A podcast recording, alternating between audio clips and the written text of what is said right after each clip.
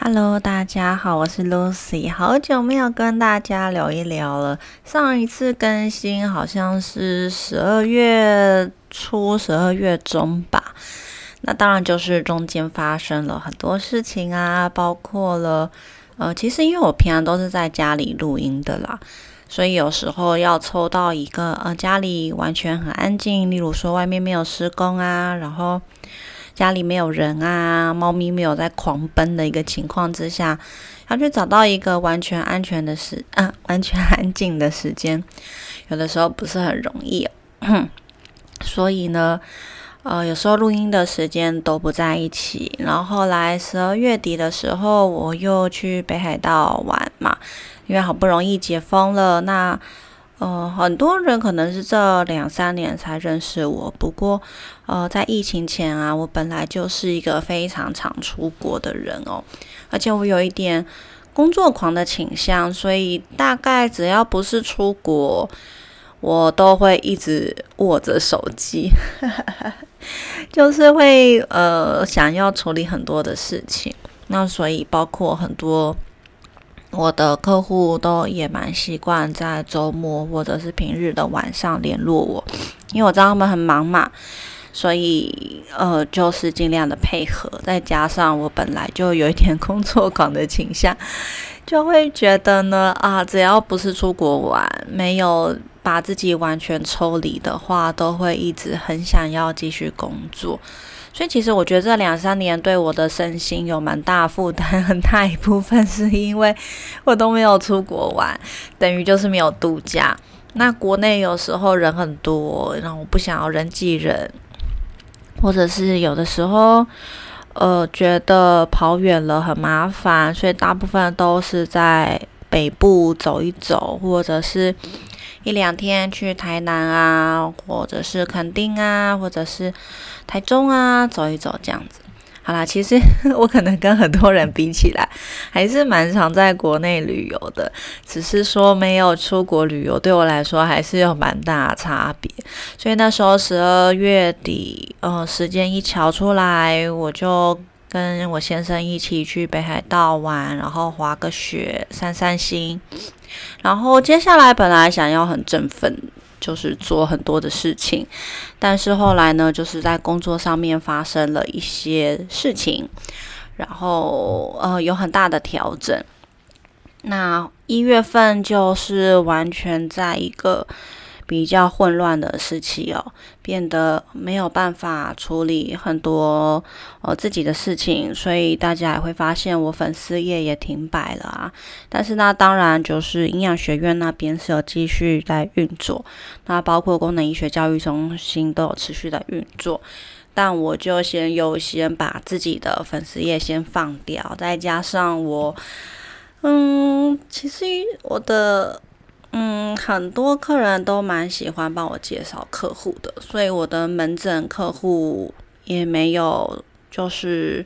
很需要靠粉丝页的营运。来维持，所以 很容易就会被我优先放弃。不过本来粉丝页就也不是用来招揽生意的啦，粉丝页也是想要分享很多我自己的观点，我自己对于功能医学的想法。所以大家也会发现我那个功能医学营养师 Lucy 的粉丝页，我写很多嗯主观意识的。嗯，对功能医学的一些想法或是一些切入点，那可能相较于其他的医生啊、营养师，他们会写的比较完整。那我个人比较倾向写一些我有兴趣、我比较感兴趣的事情，然后就从我自己。呃，喜欢的那些着眼点切入这样子，那其实 podcast 也是有点这样子啦。我就是比较会讲一些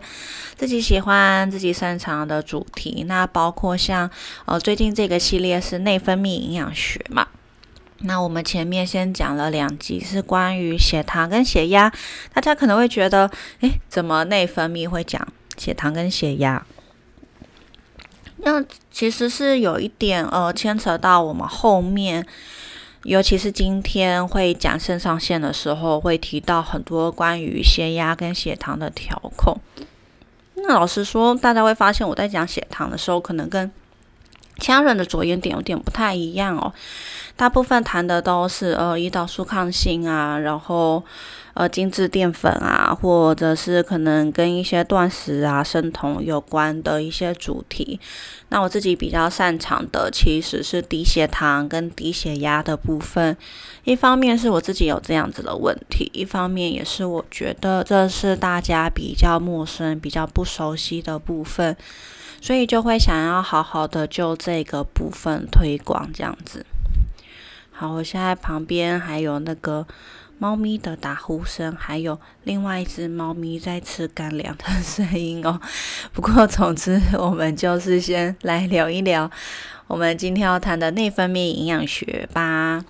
那之前在粉丝页有学弟联系我说，他很想要听甲状腺的主题哦。那我觉得是蛮有趣的。的确呢，呃，其实，在我的观点来说，我觉得甲状腺在营养学里面已经是唯一比较有被探讨的一个内分泌的器官了。就是，呃，我们一般的善疗啊，我们。不太会去讲到说，例如说生殖功能啊，或者是肾上腺啊，或者是雌激素代谢啊，这是传统善疗都没有提到的。但是我们的传统善疗是有提到甲亢跟甲低的饮食策略。所以雪弟提到这个主题的时候，我也是觉得嗯有一点压力哦，因为我自己没有那么擅长。呃，我因为我没有待过医院了。所以我不敢说自己在呃疾病的治疗方面，就传统营养学的部分还有，就是比别人。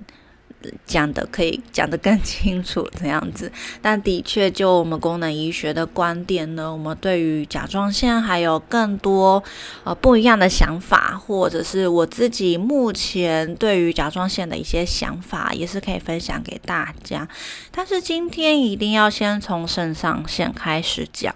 因为肾上腺呢，在功能医学领域来说呢，它是比较上游的内分泌器官。那肾上腺它会去接收到大脑的呃一些讯号，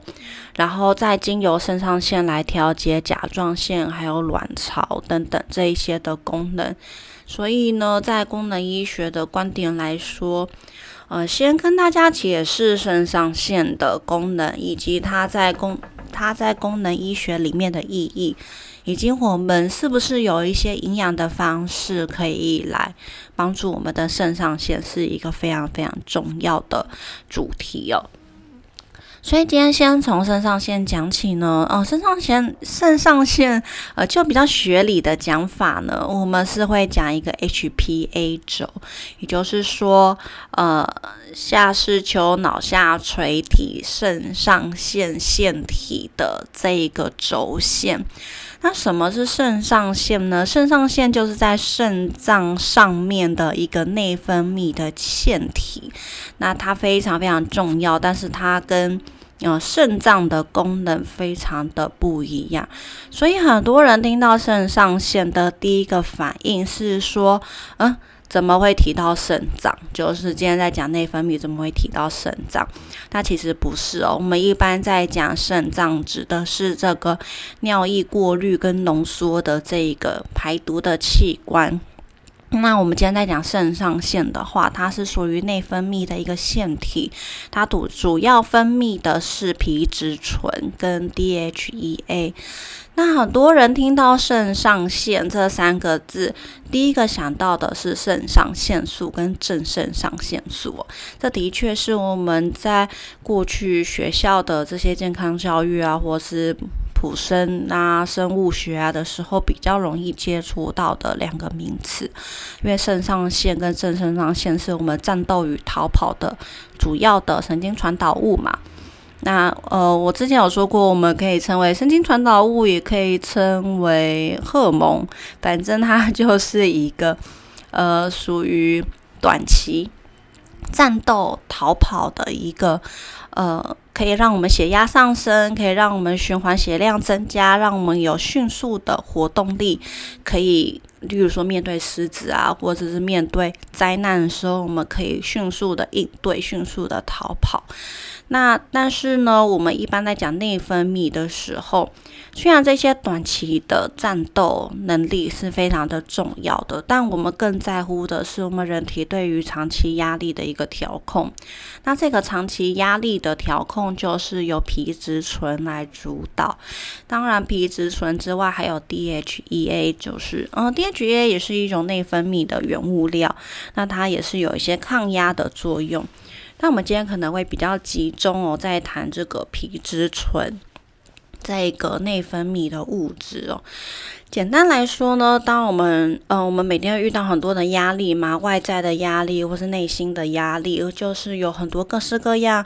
环境的毒素啊，很多的刺激呀，热啊、电啊，很多的刺激都会带给我们大脑很多的 stress，就是压力嘛。那我们统称为一个压力这一个刺激，它刺激到我们的大脑之后，它就会经由下视丘脑下垂体把这一些刺激传。把这些讯号传递给我们的肾上腺，通知肾上腺说：“啊，我们现在面临了一些压力，那我们的身体呢，我们的内分泌要做出一些调整，做出一些改变，然后帮助我们的身体能够应付眼前的情况。”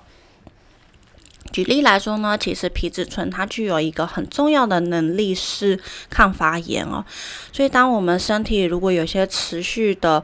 发炎啊、感染啊的时候呢，皮质醇是可以去稳定我们的免疫系统一个非常重要的呃荷尔蒙物质哦。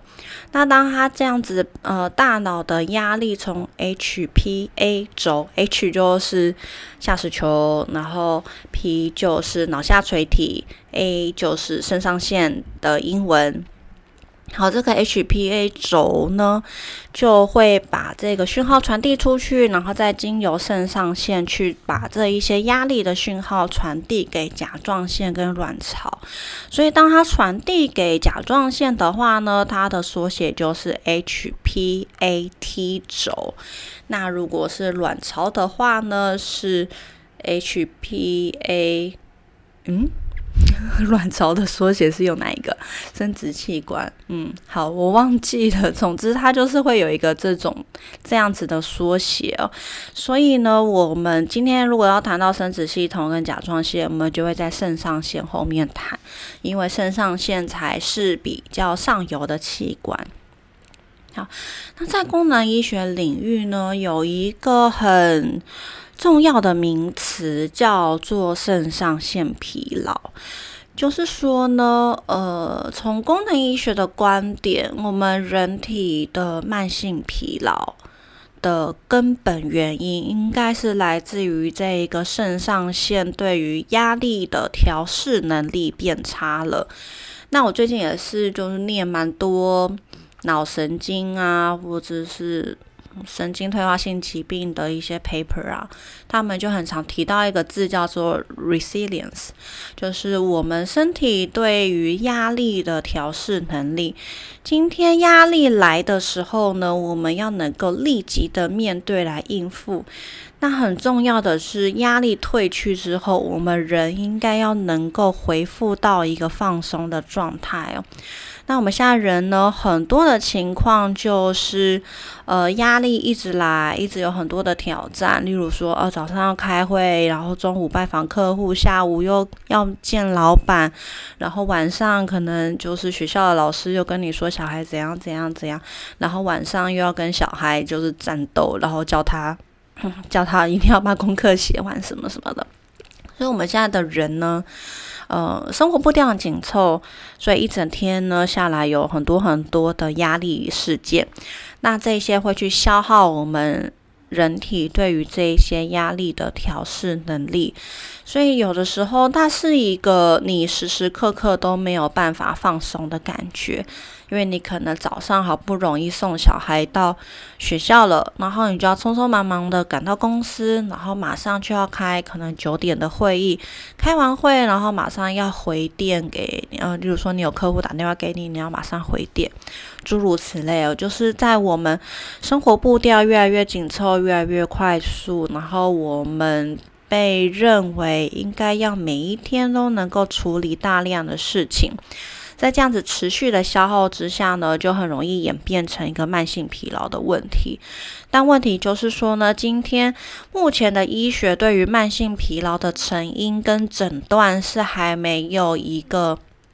呃，很一致的共识，因为它是一个很抽象、很模糊，就是很多症状聚集在一起形成的一个现象。那没有办法很明确的说它根本的原因是什么。那像以慢性疲劳，它很官方的诊断标准，其中一个呢，就是你不再能够那么好的应付你本来可以应付的情形。例如说，本来呢，呃。呃，假设说，哎，如果突然，呃，突然要你去运动，假设这么说好了，就是跟在学校的事情，不好意思，跟在学校时期相比，例如说，你今天每天都在上班，然后很辛苦，今天突然要你下午去跑一个两公里、三公里，你可能会觉得，哦，你。应付不来，不是说你没有办法做这件事情，而是你一整天的呃其他事情消耗了你太多的能量了。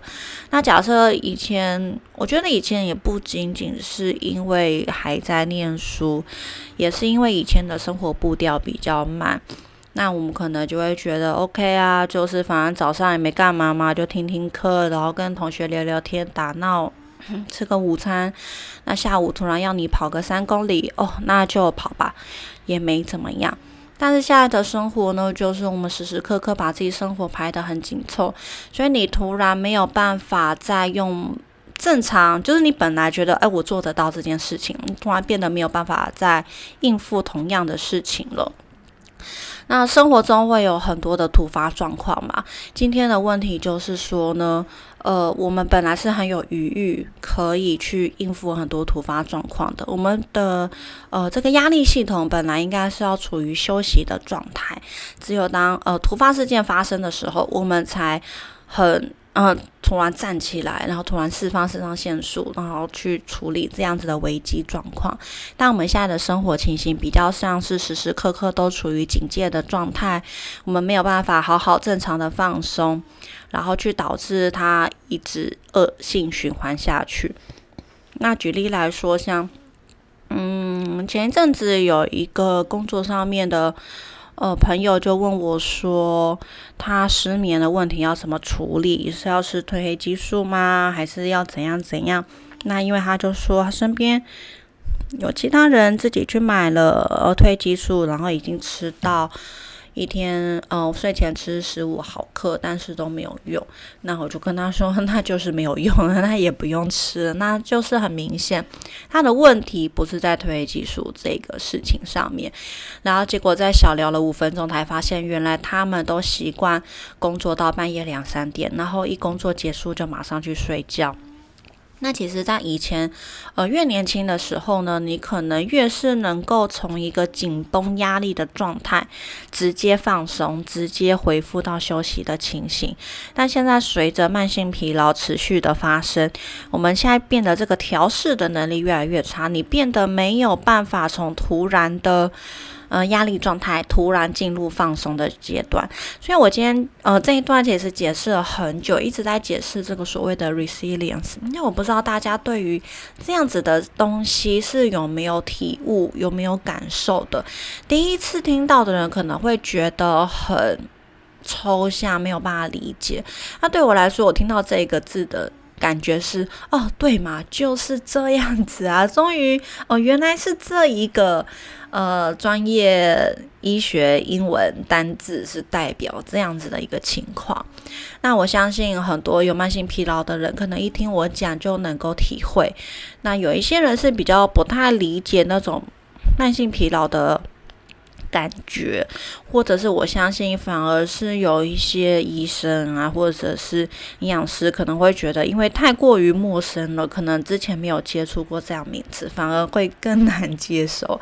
所以稍微描述了一下，从各个角度去描述这个所谓 resilience 这个名词。那像这个 HPA 轴呢，呃，现在。我们刚刚前面有提到，慢性疲劳它是一个没有明确的诊断，还有没有明确病因的一个，呃，该说是症候群吗？它也不太能够，可能也不太能够说是一个正式的疾病诊断，它就是一个统称，有点像我们现在 Long COVID，呃，长新冠的一个情形，就是它是一个众多症状的集合，然后还没有。办法明确的说出那个治病的机转是哪里，所以可能没有很确切的配套的药物。不过目前以比较呃正统的医学来说呢，我们就会把。慢性疲劳的呃，这个学术名词叫做 HPA 轴的功能障碍，就是说你本来 HPA 轴它是有一个呃回馈机制嘛，有一个调节机制，但它现在发生了呃调节上面的障碍，所以 HPA 轴功能障碍。或者是称之为肾上腺功能障碍，就会比较简短，就是在说，诶，我们肾上腺该分泌皮质醇的时候分泌不足，呃，不该分泌那么多皮质醇的时候分泌太多，就会导致我们这个，我们就会很笼统的称之为肾上腺的功能障碍。那在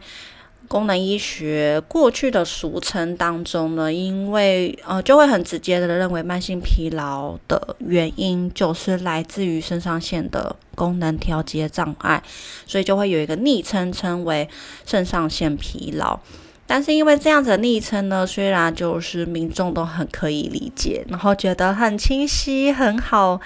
很好，马上就能够理解哦，就是肾上腺就是疲劳这样子。但是因为它不是一个正式的诊断名称，所以很多医生听到这样的名词是会很反感的。所以有时候呃我们会退回到一个正式的名词，就是所谓的 HPA 轴呃功能障碍 dysfunction 这样子，或者是我们会讲肾上腺功能障碍。当讲到肾上腺功能障碍的时候呢，很多医生又会联想到所谓的原发性。呃，肾上腺功呃，肾上腺机能不全哦，原发性的肾上腺功能，呃，原发性的肾上腺机能不全。对，那这个的话，它是一个正式的疾病诊断，它通常在诊断的时候是当你已经发生了一个很重大的。呃，情况已经危及生命了，送到急诊室，然后找不到原因，可能没有明确的外伤，没有明确的疾病，但是已经进入了一个呃生命危机的状况，例如说可能血糖、血压都已经非常的低，然后在医学上面称为 adrenal crisis，就是肾上腺危机，就是呢，当呃医生可能会先快速的排除其他的可能性，然后最后抽了。这个皮质醇，或者是它是需要二十四小时皮质醇的，然后去看看你的 皮质醇分泌能力是不是不足。然后如果发现，哎，皮质醇真的非常的低，然后合并其他症状都是符合的话呢，就很有可能会去诊断成这个原发性功 肾上腺机能不全。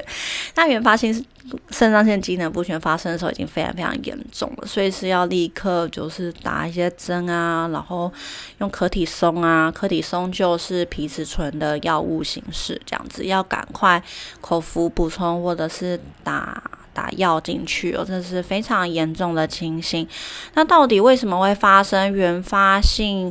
肾上腺机能不全呢？我最近有看到一篇非常呃很很好的文章哦，是呃某一呃急诊医学会吧写的一篇文章，然后他写的非常的详细哦。他提到这个原发性肾上腺机能不全。的诊断很困难，因为可能要真的刚好完全符合，然后刚好有检验到才会去发现。但是呢，这个原发性的肾上腺机能不全了，它只会发病在当你的肾上腺的腺体已经被破坏了百分之九十以上了，所以它有一点算是一个。呃，非常非常严重，就是等于你的肾上腺的腺体已经快要衰败了嘛，因为它可能只剩下百分之十不到的呃腺体是具有功能的，所以呢，这个发生的时候就是已经可能血糖、血低、血压都非常非常低，有非常非常危险，那可能随时都有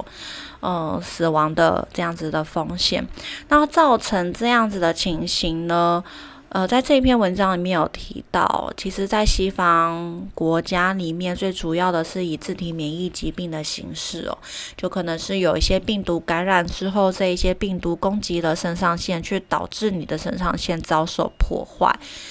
那台湾一般医生听到这个肾上腺机能不全，他们第一个想到就是肾上腺肿瘤。因为从这一篇文章来说呢，过去台湾会发生自体免疫疾病性质的原发性肾上腺机能不全的病毒呢，主要是来自结核菌。那因为台湾现在控制的结核病控制的很好嘛，所以理论上呢，呃。在第一时间，医生不会去认为说有可能是这个病毒感染去导致的自体免疫性的呃肾上腺腺体受损。不过呢，他在这一篇文章里面有提到呢，除了结核病。除了呃 AIDS，除了那肾上腺肿瘤，其实有可能是刺激性感染的巨细胞病毒哦。那巨细胞病毒就真的是一个比较说它它破坏力没有那么强，它比较大问题是处于潜伏在你身体里面哦。然后可能会不断的触发一些免疫反应，触发一些发炎反应，然后默默的去破坏你身体的某一些呃重要的器官。那以我现在目前自己有接触到的，呃比较常接触到的是巨细胞病毒感染引发的眼睛的自体免疫疾病哦，这个葡萄膜。菌，我有点忘记，就是一个自体免疫性质的这个眼睛的自体免疫疾病哦。那主，那我现在已经遇到两个人，哎，三个人都是跟我说是跟巨细胞病毒感染有关。那在功能医学领域里面呢，会有很多这种潜伏性的病毒感染的问题。那其中一个就是巨细胞病毒，像美国很多是 EB 病毒。然后像呃前几年我们有探讨到的是莱姆氏病，莱姆氏菌。那莱姆呃莱姆氏疾病，它是一个呃你去爬山的时候可能会被某一种虫咬了，然后咬了之后会很很严重的免疫反应，你要立刻送医。然后但是它后续呢就是这个。它咬了之后，它好像是会让这样子的病毒进入到你身体里面，所以如果送医，医生是有发现哦，你是被这一种虫咬，然后可能有莱姆氏疾病的风险，他会立刻用呃很强效的抗生素的疗程。那我自己是没有遇到过，但我的确是有在德国认识的。那台湾同学，他说他当年真的曾经在德国被咬过，然后也去医院，然后也的确吃了很长一段时间的抗生素去把它清除干净。但现在有一个很大的问题是呢，功能医学领域在探讨很多人他没有真的把这些病毒清除干净，导致这些病毒它其实是慢性的潜伏在我们的身体里面哦。那老实说呢，像现在长新冠就是 COVID-19 的后遗症，很呃很主要的一个理论也是在探讨说，是不是这个 COVID-19 的病毒它就是进入了潜伏期，它用无论是是留下结构，还是去绑架了我们的 DNA，就很多种可能性，还是在我们的 DNA 里面进行复制，就很多的可能性去导致说这些病毒它已经长期的居住在我们身体里面。然后它不够活跃，所以你也不可能用呃什么药物去清除它，它就是潜伏在你身体里面，它变成一个很难清除的一个物质。那我最近还看到 Nature 有一篇 paper 也很有趣啊。今天虽然讲肾上腺是一个在功能医学里面是个老梗，但是顺便跟大家分享我最近新念到的一些。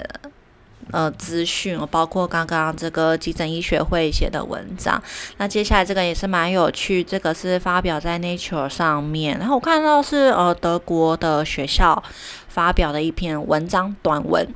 那不是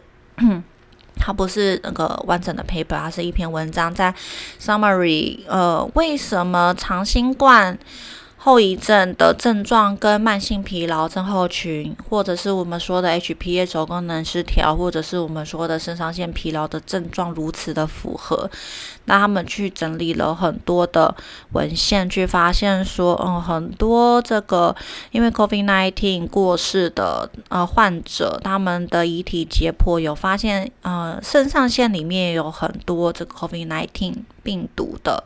存在，那无论是说它是留在里面复制，还是是单纯的一个组织攻击，就是它攻击了肾上腺的腺体，导致它的组织损伤，导致它的肾上腺功能不足的可能性都有，就是在那一个短文里面有很多可能性的探讨。但总而言之呢，就是去认为说，虽然还没有办法很明确的说 COVID-19 是如何破坏我们的肾上腺的腺体，但的确有这个可能性，是因为我们肾上腺的腺体经有任何一种可能性被 COVID-19 病毒攻击之后，导致它的腺体受损，而导致它的功能不全，而导致呢后续为什么 Long COVID 有这么多疲倦相关的毛病，无论是是，其实有时候情绪低落啊，然后没有办法应付压力呀，睡不好啊，其实这些都跟肾上腺分泌皮质醇的能力是有关系的。嗯，所以我觉得这是蛮有趣的，因为我才刚知道哦，Long Coffee 的这个肾上腺会。有可能是因为被病毒攻击造成的症状，然后又刚好看到这个，哎，原发性的肾上腺机能不全，其实还有一个可能性是刺激性感染潜伏的病毒去引发的一些受损。那大家可以理解说，为什么对于医学来说，这个东西是很难诊断的？因为你如果要在医院里面诊断到这个东西，你的肾上腺的腺体已经要被破坏百分之九十以上，你的肾呃，你的皮质醇分泌才会那么明显的不足。但是在那之前呢，你可能有非常非常多的症状，然后影响到你全身的，例如说生殖功能、甲状腺的健康，或者是血糖、血压的调控。但是，呃，在医学上面，目前在医院里面是没有办法诊断这一个情形的，所以我们就会把它称为是一个亚健康的一个领域。那在功能医学里面呢，我们是以验唾液当中的皮质醇作为主要的这个生物指标。那为什么我们要验唾液的皮质醇哦？你要讲到一些。关于皮质醇的功能是什么？皮质醇呢？它不是一个像肾上腺素那样子，嗯，可能是你有突发状况，它就会冲出来去保护身体的一些神经传导物。皮质醇呢，它调控了我们全身的节律。举例，呃，不是举例啦，简单来说呢。它一整天一个正常的变化是这样子的，在我们即将要起床跟起床的三十分钟，我们的皮质醇会迅速的升高，它会突然拉到我们。一天当中该有的最高的浓度，它这个叫做一个觉醒反应，其实就是如果我们在一个健康的情况之下，呃，我们应该就时间到了，我们皮质醇会迅速的升高，然后让我们很清醒，然后在我们起床的三十分钟内达到一个高点，让我们整个人可能是嗯的感觉应该是充满能量、充满活力，然后准备迎接呃今天新的一天。接下来呢，到中午的它的浓。度会渐渐的下降，大概到一半哦，然后到下午就会渐渐的降低哦，就显示说，哎，我们人体该差不多要准备进入一个收尾结束的阶段。所以为什么很多人需要在下午，例如说三点、四点要去喝咖啡，或者是吃一些甜点啊，吃一些油炸类的东西，其实就是。其实就是这个皮质醇降低的一个感觉，就是你会觉得渐渐有点无力，然后皮质醇可能有点撑不住你的血糖跟血压了。那撑不住血糖，你就会想要吃甜的；撑不住血压，你就会想要吃咸的，想要吃油炸的。那就是那咖啡因当然也是一个振奋。呃精神的嘛，它无论是刺激你的血压，还是去在你的大脑刺激，去让你的大脑分泌更多的肾上腺素啊这一些的物质，让你振作起来。那到晚上就天黑了，其实我们皮质醇就进入了一个很低的范围之内哦，就身体要准备休息。那我们现在生活就是这样嘛，我们就是晚上还想要吃大餐啊，跟朋友聚会啊，可能在去个健身房啊，然后再逛个夜市，再吃个宵夜，再回家。所以就是有一点违背了我们人体天生的这个设计哦。那在本来的设计上面来说呢，进入天黑之后，我们的褪黑激素会开始合成分泌出来嘛，皮质醇会越来越低。那我们进入睡眠的情况的时候呢，是呃入睡的时候应该是褪黑激素浓度比较高的时候，然后皮质醇突然降低的时候，所以你的身体就是放松了，然后又很想睡觉的一个状态。然后理想的状态呢，是我们一直到。即将要起床前那一整个半夜呢，我们皮质醇的浓度都在一个低点，去告诉你的身体说你是不需要战斗的，你就是一个在休息的状态，你不需要去调控你的一个是一些什么内分泌的机能。但是呃，在我们身体可能本来设计里面呢，诶，就日出了。那我们的皮质醇呢就会逐渐升高，那日出嘛就代表褪黑激素就会开始被分解掉，因为它们是遇到光线就会分解掉的。然后日出了，褪黑激素浓度降低了，我们皮质醇升高了，然后我们就要准备起床，然后在起床三十分钟内，皮质醇升到一个高点，让你精神满满的迎接新的一天的挑战。好，所以呢，在这个过程当中，无论是你一早的皮质醇不够高，还是可能中午皮质醇就掉下去了，撑不住在那个一半的浓度，还是你下午逼迫自己喝了大量的咖啡，逼迫你的皮质醇分泌升高，还是你的晚上。皮质醇不够低，代表你没有办法彻底的放松，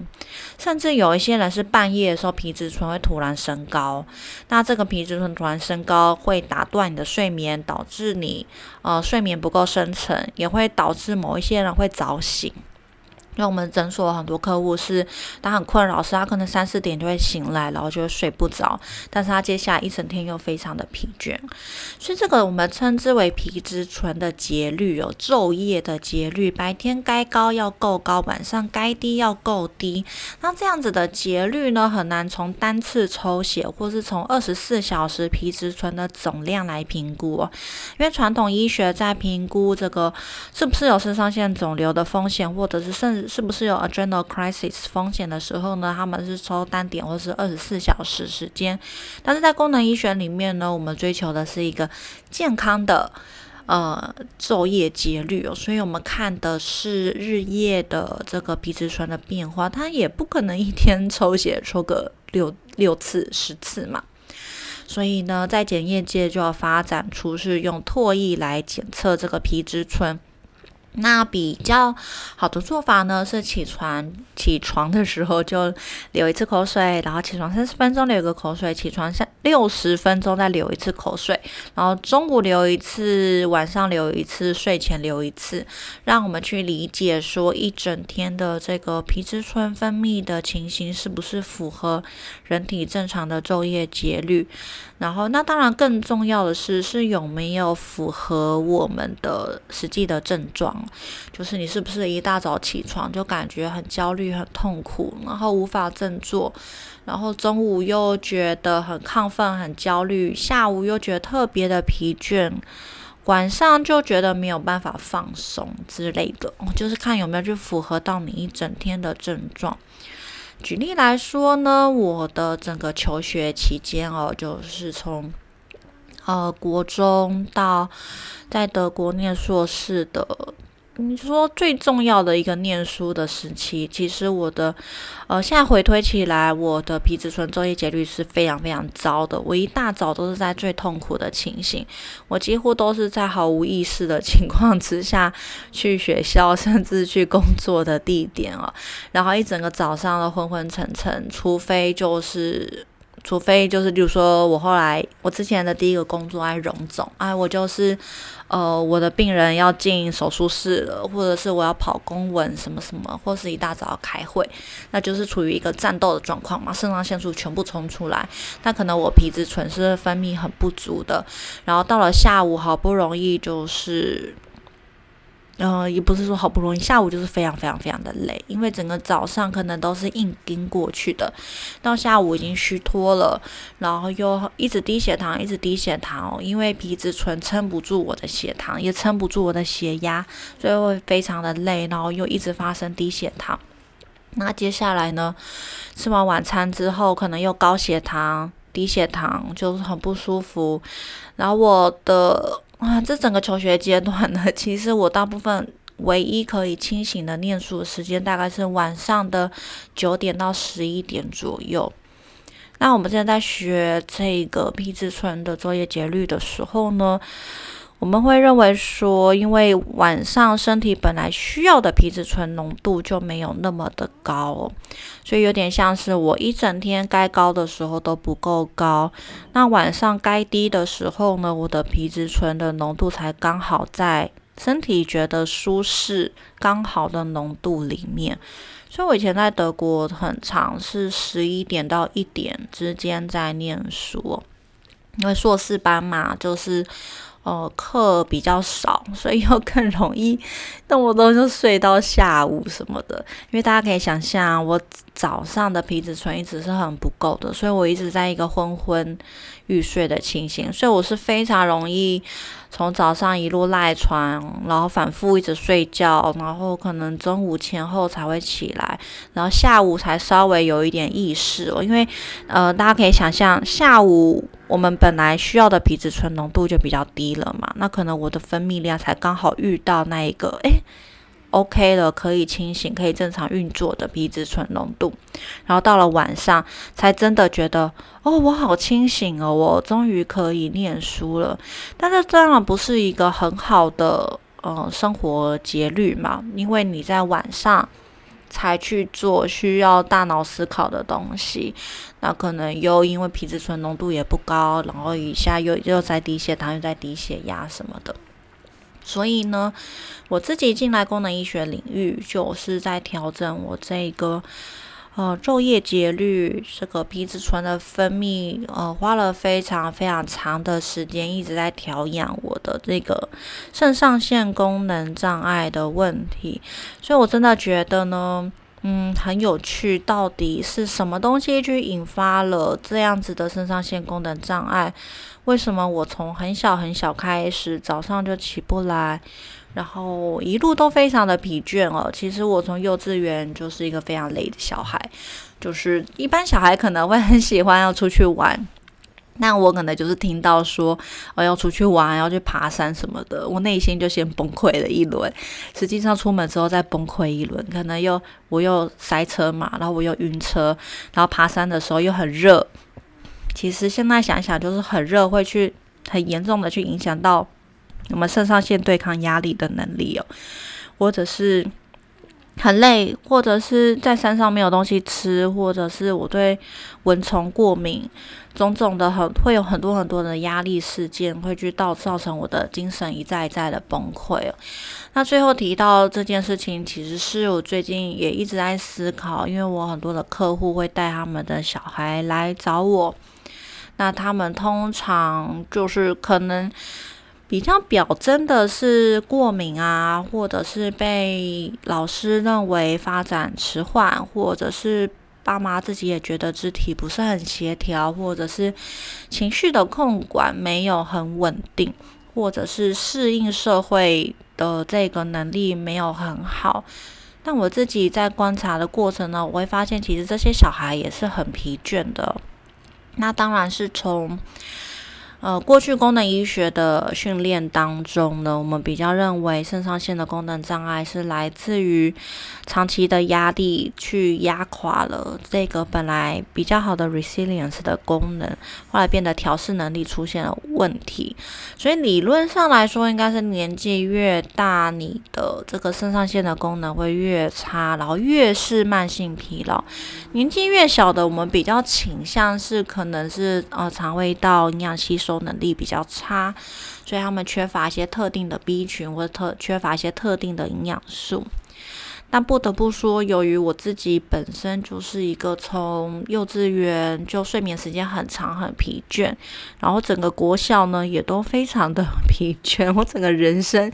就是疲倦两个字。所以啊，我自己呢会希望能够继续的去研究这个肾上腺功能障碍发生的原因哦。会不会很多时候其实是真的是？呃，可能从很小就发生了病毒潜伏的，呃，这个风险，然后去造成，其实从很小，我们的肾上腺腺体就遭到某种程度的破坏，然后去影响到我们的肠胃道的功能啊，去影响到我们的营养吸收，影响到我们立腺体的能量生成哦，去造成后续很多很多的。啊，精神情绪上面的表现，或者是一些免疫系统的紊乱，嗯，就对。因为今天这个肾上腺的主题呢，对我来说实在是太重要了，所以前面花了一些时间跟大家解释。